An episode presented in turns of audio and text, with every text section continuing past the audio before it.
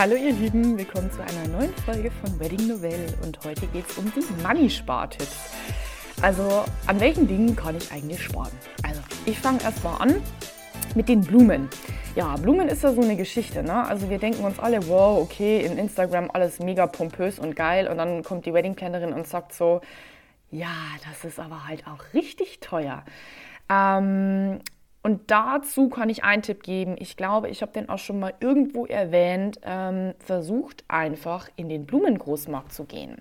Ja, und damit meine ich einfach, dass ihr euch vielleicht die Basics im Blumengroßmarkt besorgt. Ja, zum Beispiel die sogenannten äh, äh, Füllblumen und ähm, den Rest wirklich beim Floristen. Also wenn man zum Beispiel sagt, so, ähm, es kommt ja jetzt auch immer mehr dieses Goldthema, dass die Blumen tatsächlich anges ähm, äh, angespritzt werden in sämtlichen ähm, Metalliktönen.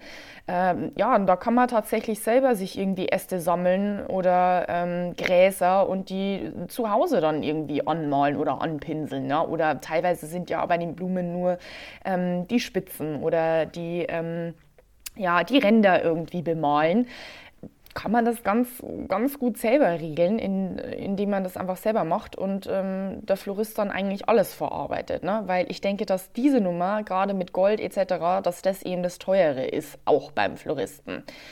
Ähm, gut, nächster Punkt. Den Fotografen nach dem First Dance erlösen.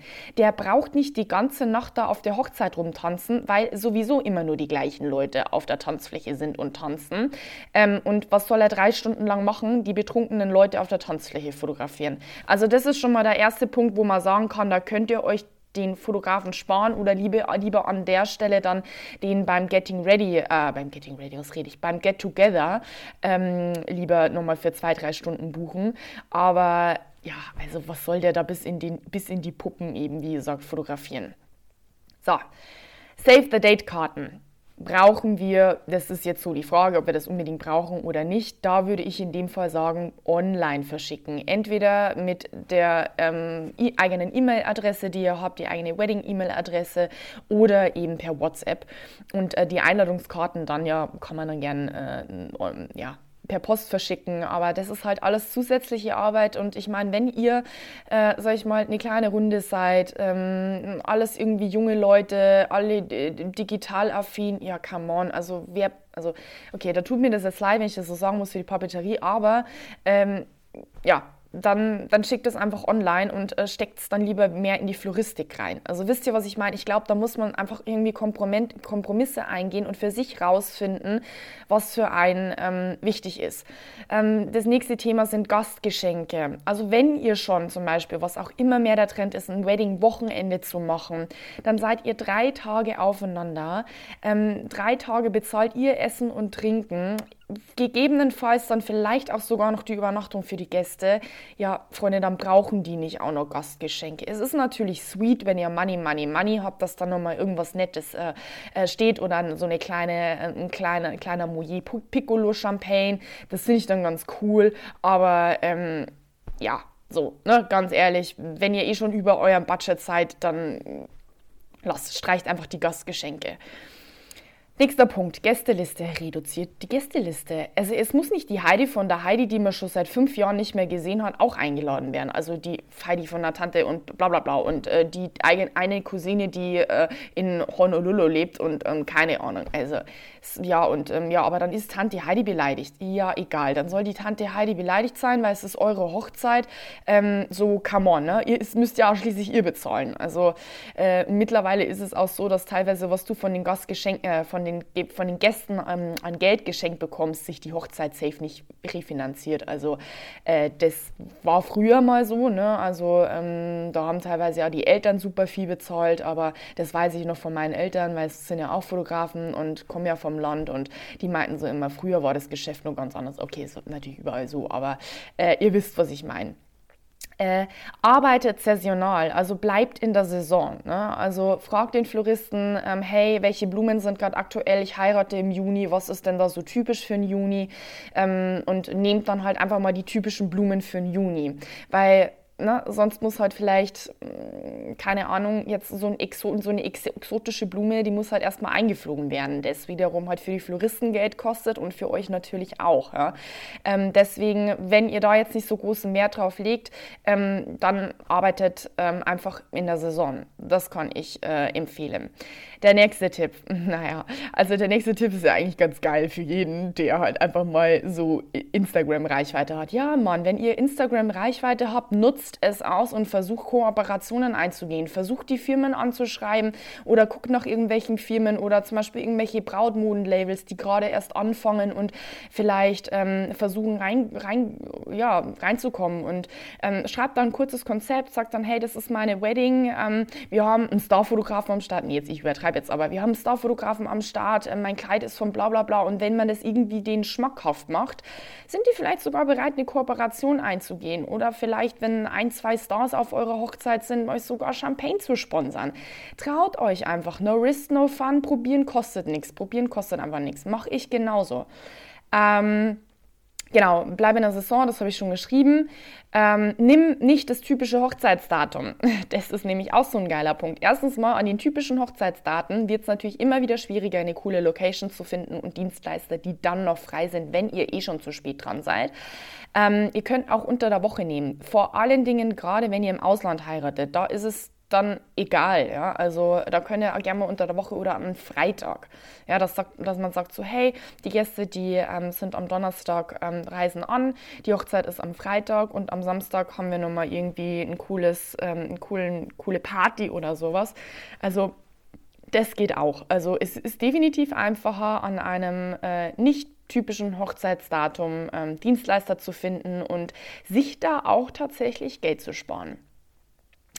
Ähm, so, was ich letztens gelesen habe, das ist richtig geil, Leute. Äh, und zwar irgendwie da so, so, so, ein geiler Trend aus, aus der USA. Und zwar, ja, es gehen halt auch stehende Trauungen. So, und dann spart ihr halt euch schon mal dieses Setting bei der Trauung, bei der freien Trauung. Ich finde es irgendwie lustig.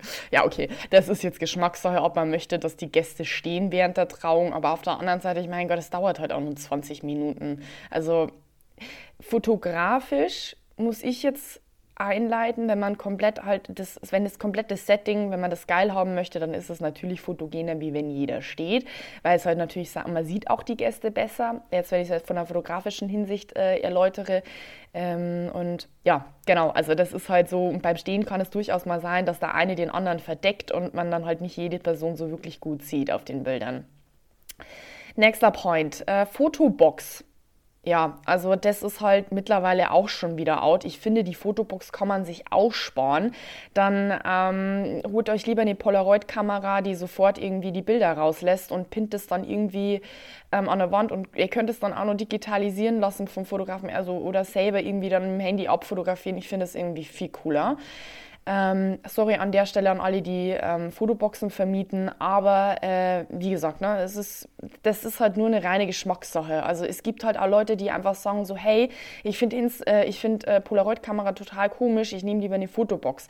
Aber allein äh, vom, vom Trend mittlerweile ist die Fotobox halt mittlerweile schon wieder out und also boring halt einfach. Ne? Man denkt sich so, man ist auf jeder Hochzeit, man sieht immer eine Fotobox, oh, ich habe schon gar keinen Bock, mich zu fotografieren zu lassen. Ne? Deswegen, man kann sich gerne mal was anderes einfallen lassen.